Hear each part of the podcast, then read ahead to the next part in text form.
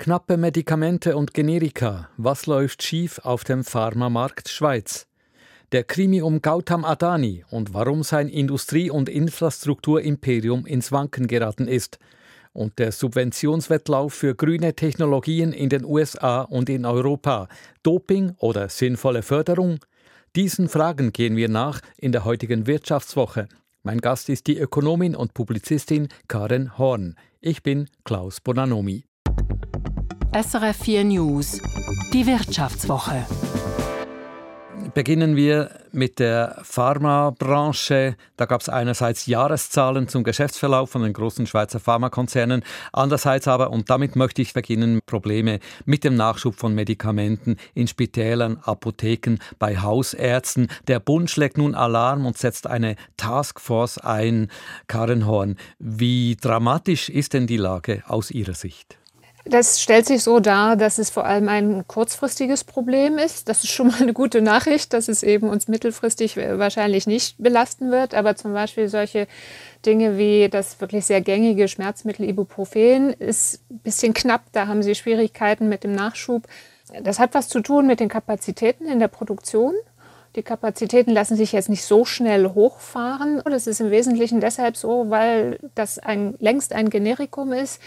Generika kann man nicht viel Geld verdienen und deswegen sind nicht so viele Anbieter da im Markt, wie man sich das wünschen würde. Und ähm, die Kassen wollen eben auch nicht gerne sehen, dass die Preise dafür höher sind. Also es mhm. ist kein besonders attraktives Geschäftsfeld.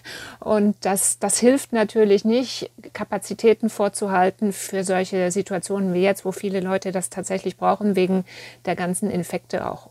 Aber Sie sprechen von einem kurzfristigen Problem, also das ist nicht ein strukturelles Problem, das man da angehen müsste. Das schließt sich nicht aus. Also es ist insofern kurzfristig, als es jetzt nicht mhm. so ist, als ob da ähm, also tatsächlich irgendwelche Inputs fehlen und eben auf Dauer die Produktion blockiert ist. Aber es ist insofern ein strukturelles Problem, als es wirklich eben ein Problem mit den Generika ist. Ja, mit einer Branche, in, in der sich nicht mehr wirklich genug Geld verdienen lässt. Und da muss man vielleicht bei der Regulierung ein, ansetzen. Man kann vielleicht aber auch sagen, dass man bereit sein muss, mehr dafür zu bezahlen, vielleicht nicht ganz so niedrig die Preise zu drücken. Und das ist mhm, sozusagen mhm, die strukturelle Komponente. Ja. Genau, also die, die Preise für diese Alltagsmedikamente, sage ich nun mal, die sind einfach zu tief. Das rentiert sich nicht mehr für ein Unternehmen da groß zu investieren. Müsste denn der Staat eingreifen? Also vielleicht, wenn wir auch zurückschauen auf Corona, müsste der Staat da irgendwie mehr äh, halt vorrätig halten oder mehr, mehr Geld, höhere Preise auch zulassen? Oder was, was wäre die Lösung? Also ich denke, die Lösung wäre wirklich, den Unternehmen, die diese Pharmazeutika herstellen, zu ermöglichen, damit noch Geld zu verdienen. Wir sehen das ja in der Pharmabranche. Es gibt diejenigen, die sich mehr konzentrieren auf Generika und die, die es eben nicht machen und vor allem auf neue, aus der Forschung hervorgehende, patentgeschützte Arzneimittel setzen. Und mit letzterem kann man natürlich länger gut Geld verdienen. Im Generika, also das sind Medikamente, deren Patentschutz ausgelaufen ist, die sind vor langer Zeit entwickelt worden und werden heute nun eigentlich recht günstig produziert, also kosten nicht mehr sehr viel. Und die großen Gewinne, die machen die Pharmakonzerne natürlich mit den neuen, innovativen, äh, aufwendigen Medikamenten, darauf kommen wir gerne noch. Aber zum Stichwort Generika muss man wissen, in der Schweiz haben wir ja den Generika-Hersteller Sando, das ist eine Tochter von äh, Novartis, das ist der größte Generika-Produzent Europas, habe ich gelesen, und weltweit sogar der größte Hersteller von Antibiotika, also äh, sicher in diesem Markt ein wichtiger Player. Nun soll Sando an die Börse gebracht werden. Was könnte denn dies bedeuten nun wiederum für die Versorgung mit Generika? Erstmal gar nichts. Also die Aktionäre werden ja sozusagen nur in einen anderen Topf getan. Also es bedeutet ja nicht jetzt, dass die Firma verkauft wird und irgendein neuer Investor kommt. Natürlich kann man dann nicht ausschließen, dass der eine oder andere mal auf die Idee kommt, auch seine Anteile zu verkaufen. Das kann passieren. Und wer auch immer da neu einsteigen würde, hätte natürlich ein Interesse daran, auch weiter dieses Geschäft zu betreiben. Und ähm, insofern sehe ich da überhaupt keine Gefahr für die Versorgung. Ihr Kollege als äh, Wirtschaftswoche-Kolumnist Rudolf Strahm hat geschrieben, letzte Woche in einer Kolumne, die Medikamentenversorgung wird zunehmend systemrelevant und kann nicht dem freien Markt überlassen werden, in Bezug gerade auf Sando und auf diesen Börsengang. Also sollte der Staat äh, da hier aktiv werden? Da weiß weiß ich gar nicht so richtig, wo ich anfangen soll. Also erstmal baut die ganze Argumentation von Herrn Strahm ja darauf auf, dass die Befürchtung besteht, dass ein großer ausländischer Interessent Sando übernimmt. Aber wie gesagt, das ist so ja gar nicht das Thema, sondern es geht einfach nur darum, dass dieses Paket in einer anderen Form an der Börse ist. Aber es, es geht ja nicht um einen Verkauf. Also erstmal ist die Ausgangsprämisse ein bisschen merkwürdig. Dann, dass man eine, eine wichtige Produktion nicht dem freien Markt überlassen kann. Der, der freie Markt funktioniert ja bei, gerade bei den Generika ziemlich gut. Das Problem ist eher, dass man die Margen zu sehr einschränkt durch Regulierung. Das ist also sozusagen eben gerade nicht die Schuld des Marktes, sondern das ist die Schuld dieses sehr eingeschränkten Marktes. Mhm, mh. Sprechen wir eben über den lukrativeren Teil der Schweizer Pharmaindustrie. Novartis und Roche haben äh, Zahlen vorgelegt. Umsätze, die auf hohem Niveau stagnieren, Gewinne, die eher zurückgehen, also Roche 13 Milliarden Gewinn und äh, Novartis, wenn man den Sondereffekt des äh, Aktienpaketverkaufs rausrechnet, noch 7 Milliarden Gewinn. Sind das nun gute Zahlen oder äh, deutet der Rückgang darauf hin, dass die im Moment äh, ein Problem haben? Naja, es sind eben sehr unterschiedliche Entwicklungen. Im Grunde sind sie sogar gegenläufig. Also Roche ist eben die Firma, die nicht auf Generika setzt, sondern auf diese forschungsintensiven äh, neuen Medikamente, die dann durch den Patentschutz auch lange gute Erträge bringen. Außerdem hat Roche in der, in der Pandemie gut verdient mit den Tests, ähm, die sie entwickelt hatten und mit den Medikamenten, die sie, die sie auch dafür äh, entwickelt und verkauft haben. Und das lässt jetzt nach. Das heißt, dass, dass sie da jetzt eben ein schrumpfendes Geschäft haben und ähm, auch äh, drei bisherige Blockbuster sind ähm, jetzt außerhalb des Patentschutzes. Sie haben damit noch ein bisschen verdient, aber das wird in Zukunft dann immer weniger werden. Insofern, da hat man dadurch eine Schrumpfung, aber im Grunde haben sie, würde ich sagen, das bessere Geschäftsmodell, weil sie eben auf diese, lang, auf diese langlaufenden großen Kassenschlager setzen. Und bei Novartis ist eben genau das Gegenteil und die haben das Problem mit Sando, mit den, mit den Generika, die eben derzeit nicht so richtig viel bringen und, und haben, was neue Medikamente angeht, nicht wirklich was in der Pipeline. Also das ist, es ist wirklich ein sehr unterschiedliches Bild.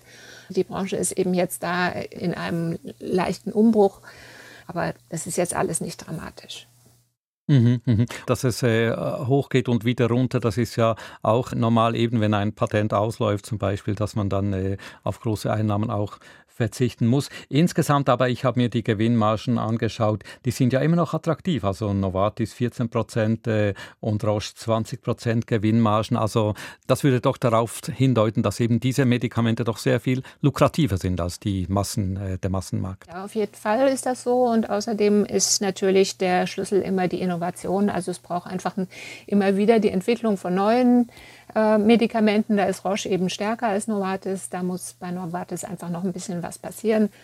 Dafür machen sie ja jetzt klar Schiff, indem sie Sando auslagern. Und insofern erwarte ich da eigentlich dann auch noch was. Einen neuen Namen haben viele von uns gelernt diese Woche. Gautam Adani, ein indischer Milliardär, einer der reichsten Männer der Welt, ein Herrscher über Indiens Infrastrukturen und Industrien. Doch nun ist sein Imperium ins Wanken geraten, nach kritischen Berichten von aktivistischen amerikanischen Investoren. Karen Horn, können Sie erklären, was da genau passiert ist? Naja, also es ist wirklich ein Krimi, der da läuft. Es gibt diesen Fonds Hindenburg in, in Amerika, der sich in zwei Jahre langer Recherche mit dem Unternehmen auseinandergesetzt hat und ihm vorgeworfen hat, mit ähm, Bilanzbetrug und illegalen Offshore-Geschäften eben so groß geworden zu sein. Darauf hat die Börse reagiert und dadurch kam dieser enorme Kursverlust an den, an den Börsen zustande. 100 Milliarden Dollar einfach mal in Luft aufgelöst. Mhm. Das, ist, das ist schon sagenhaft. Dieser Fonds das ist ein aktivistischer Investor. Und darunter versteht man Investoren, die, die, wirklich hingehen und reinschauen in das Unternehmen und schauen, wie, wie das seine Geschäfte führt und ob es sie gut oder nicht gut führt. Und wenn sie der Meinung sind, das geht besser, dann greifen sie ein und äh, machen das durchaus eben auch in der Öffentlichkeit. Und ähm, sozusagen, dass, man könnte sagen, es kommt ein Interessenskonflikt dadurch zustande, dass sie parallel ähm, in diesem Fall darauf gesetzt haben, dass die Börse reagiert und ähm, dann haben sie darauf gesetzt, dass eben die Kurse dieses, dieses äh, Konglomerats auch in den Keller gehen. Und dieser, dieser Hedgefonds Hindenburg hat daran eben auch ganz gut verdient. Und das ist auch der Vorwurf, der natürlich im Raum steht, dass die das eigentlich nur aus Gewinninteresse gemacht haben. Es passt aber nicht so ganz zu deren Geschichte und zu der bisherigen Performance. Den Laden gibt es noch nicht lange und ist auch sehr klein. Und das sind wirklich, man hat den Eindruck, das sind wirklich Aktivisten, die Missbräuche aufdecken wollen. Und ich denke mal auch, mhm. bevor die mhm. mit sowas an die Öffentlichkeit gehen, müssen die sich rechtlich wahnsinnig abgesichert haben, sonst verbringen die irgendwie den Rest ihrer ihres Lebens im Knast. Also ganz aus der Luft gegriffen kann das nie sein. Aber es hat natürlich auf jeden Fall ein deutliches Geschmäckle dadurch, dass die auch gleichzeitig damit ein Geschäftsmodell betreiben. Das finde ich einen spannenden Punkt, dieser Hindenburg. Also einerseits für die einen sind das natürlich diese bösen Heuschrecken, Hedgefonds, aber für die anderen ist das ein Investor, der eben genauer hinschaut als die anderen oder vielleicht sogar genauer als die Aufsichtsbehörden und eben Sachen aufdecken kann, die schieflaufen äh, und die die Aufsicht zum Beispiel nicht aufgedeckt hat. Genau, das gibt es ja immer mehr. Und es gibt auch tatsächlich diese, diese intrinsische Motivation, dass man, also dass, dass einige dieser gerade kleinen Investmentbuden irgendwie so eine ethische Motivation haben und gleichzeitig aber natürlich auch ein bisschen Geld verdienen wollen, aber dass das nicht im Vordergrund steht. Ich kann das nicht abschließend beurteilen, ob das bei Hindenburg so stimmt. Ich kann auch nicht beurteilen, ob die mit ihren Vorwürfen insgesamt recht haben. Das ist ein, ein Riesendossier, das sich die Regulierer und die Behörden jetzt noch lange angucken müssen. Es ist schon so, dass Adani seit langem immer mal wieder ähm, sich gerichtlich verantworten muss, dass da ermittelt wird in Indien wegen Betrügereien. Also das ist jetzt nicht alles so ganz überraschend. Die Frage ist, wie gut sich das nachweisen lässt. Einer der Vorwürfe geht, geht, ja dahin, dass sie so ein ganzes Netz an Scheinfirmen aufgezogen haben, über das sie auch ihre Beteiligungen verschieben und ihre Haftung untereinander für die enormen Volumina an ausstehenden Schulden mhm. sich dadurch mhm. nicht mehr richtig nachvollziehen lässt. Das klingt schon nicht so unplausibel. Also, aber wie gesagt, ich, keiner von uns kann das abschließend beurteilen. Das muss untersucht werden. Und die Verquickung mit der Regierung, man kann fast von einem Oligarchensystem reden. Das ist eine so enge Verbindung, wo der Staat auf solche Unternehmen wie Adani angewiesen ist und das Unternehmen Adani umgekehrt auf den Staat dass man, also ich wirklich Zweifel habe, dass da wirklich richtig ähm, Licht in die Sache gebracht wird. Also sehr spannend. Mhm. Ein Krimi, dessen letztes Kapitel noch nicht geschrieben worden ist. Ein ganz ein anderes Thema nochmals. Äh, Ursula von der Leyen, die EU-Kommissionspräsidentin, hat ja diese Woche äh, ein sehr großes Paket präsentiert, große Maßnahmen zur Förderung der europäischen Industrie, vor allem im Bereich Cleantech, neue grüne Technologien, Energien fördern. Ist das sinnvoll aus Ihrer Sicht? Ähm, diese ökologische Transformation zu fördern, finde ich jetzt nicht äh, komplett absurd. Das ähm, kommt von selber nicht zustande und es ist dringlich. Also das hat uns der Krieg, den Russland gegen die Ukraine führt, glaube ich, sehr deutlich vor Augen geführt. Insofern können wir jetzt nicht lange warten. An dieser Geschichte ist natürlich das Ärgerliche, dass es eine Reaktion auf die ähnlichen Maßnahmen der Amerikaner ist und dass wir da in so eine Art protektionistische Spirale zu, zu, rutschen drohen, die dann wiederum den Westen mhm. entzweit. Gerade das kann, wenn es darum geht, sich gegenüber den üblen Mächten der Welt stabiler aufzustellen und schneller zu sein, das kann die Lösung nicht sein. Es sollte gerade eben Amerika und, und die EU da mehr Hand in Hand arbeiten und jetzt nicht noch sich gegenseitig das Wasser abgraben. Das ist nicht nur albern, sondern es ist schädlich. Es, es beschädigt den, den Handel zwischen diesen beiden Blöcken und nachher wird dadurch nur Geld verschwendet. Wenn es um Subventionen geht, jemand hat das mal mit dem Sport verglichen, äh, wenn, wenn der andere dopt, dann muss ich auch dopen, um äh, mithalten zu können. Ist das, äh, geht das ein bisschen in diese Richtung? Das geht schon in diese Richtung, aber wenn es jetzt nur um die Transformation in Richtung grüne Ökonomie geht, dann würde man ja sagen, für das Klima ist das ja eine feine Sache. Wenn sie sich alle dopen, kommt ja insgesamt vielleicht mehr raus an ökologischen Investitionen. Aber das Problem ist, dass sich eben da diese Länder gegenseitig das Wasser abgraben und sich dadurch schwächen. Außerdem ist das ja nicht das einzige Thema, sondern es geht auch darum, sich gegenüber China insbesondere ähm, stärker aufzustellen. Das ist ein gemeinsames Interesse.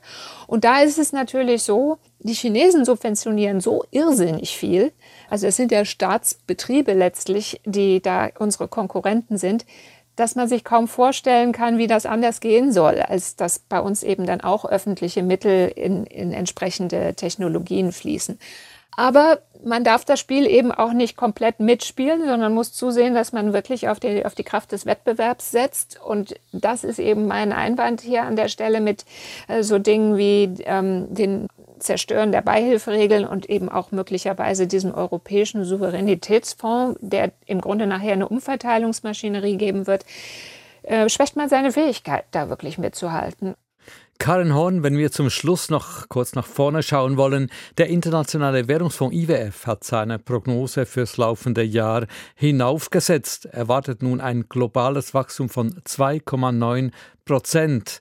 Und die Rede ist von einem möglichen Wendepunkt hin zu wieder höheren Wachstumsraten. Äh, teilen Sie diesen Optimismus? Die Aussichten sind ja natürlich jetzt nicht ähm, überbordend gut, aber er ist optimistischer als noch im Herbst, wo er, wo er wirklich pessimistisch war ja, also wir wissen alle natürlich nicht, was geopolitisch auf uns zukommt. Das ist immer das große Damoklesschwert, das über uns schwebt. Aber es ist schon so, dass sich einiges beruhigt hat. Die Energiekrise ist schon abgepuffert. Die Gaspreise, die ja lange unsere ganz große äh, Sorge waren, sind wieder auf Vorkrisenniveau oder sogar noch darunter. Also da ist wirklich viel Druck aus dem Kessel genommen worden. Und was man überhaupt nicht unterschätzen darf, ist China. Ähm, mit dieser, mit dieser Kehrtwende in der Corona-Politik wird wieder Wachstum sehen. Das Wachstum war ja auf noch nicht mal ein Prozent geschrumpft. Und in der neuen Prognose setzt man es für 2023 auf über 5 Prozent wieder hoch. Und bei der Größe dieser Volkswirtschaft macht das für die Weltwirtschaft wirklich eine ganze Menge aus. Das ist auf jeden Fall tatsächlich Grund zur Hoffnung. Was Zwiespältig natürlich ist, sind die Prognosen für Russland. Man hatte sich ja von den Sanktionen erhofft, dass der, dass der, dass der Einbruch stärker ist und entsprechend auch ein, ein ordentliches Signal für Russland gibt. Nun sieht die Prognose für Russland so aus, dass es eben keine Schrumpfung mehr sein wird, wahrscheinlich nächstes Jahr. Das ist bittersüß. Einerseits ist das für die Weltwirtschaft irgendwie natürlich in der Summe ganz schön, aber das zeigt, dass die Sanktionen nicht das bewirken, was sie eigentlich sollten, dass Putin eben dadurch nicht so unter Druck gerät, wie er sollte.